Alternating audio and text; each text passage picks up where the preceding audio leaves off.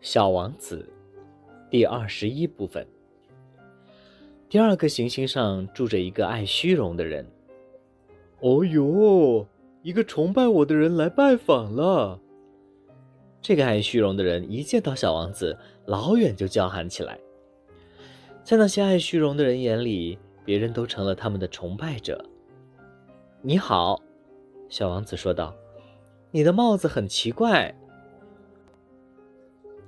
这是为了向人致意用的，爱虚荣的人回答道：“当人们向我欢呼的时候啊，我就用帽子向他们致意。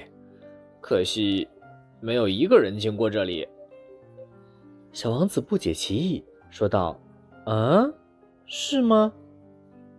爱虚荣的人向小王子建议道：“你用一只手去拍另一只手。”小王子就拍起巴掌来。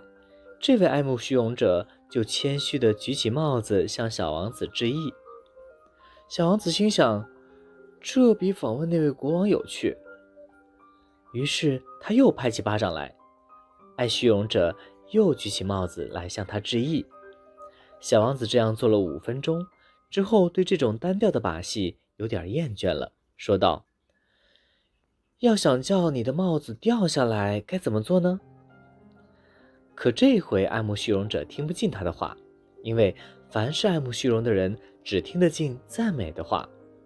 他问小王子道：“你真的钦佩我吗？”“钦佩是什么意思？”“钦佩嘛，就是承认我是星球上最美的人，服饰最好的人，最富有的人，最聪明的人。”“可您是这星球上唯一的人呀！”“让我高兴吧。”请你还是来钦佩我吧。”小王子轻轻地耸了耸肩膀，说道：“我钦佩你，可是，这有什么能使你这样感兴趣呢？”于是小王子就走开了。小王子在路上自言自语地说了一句：“这些大人，肯定是十分古怪的。”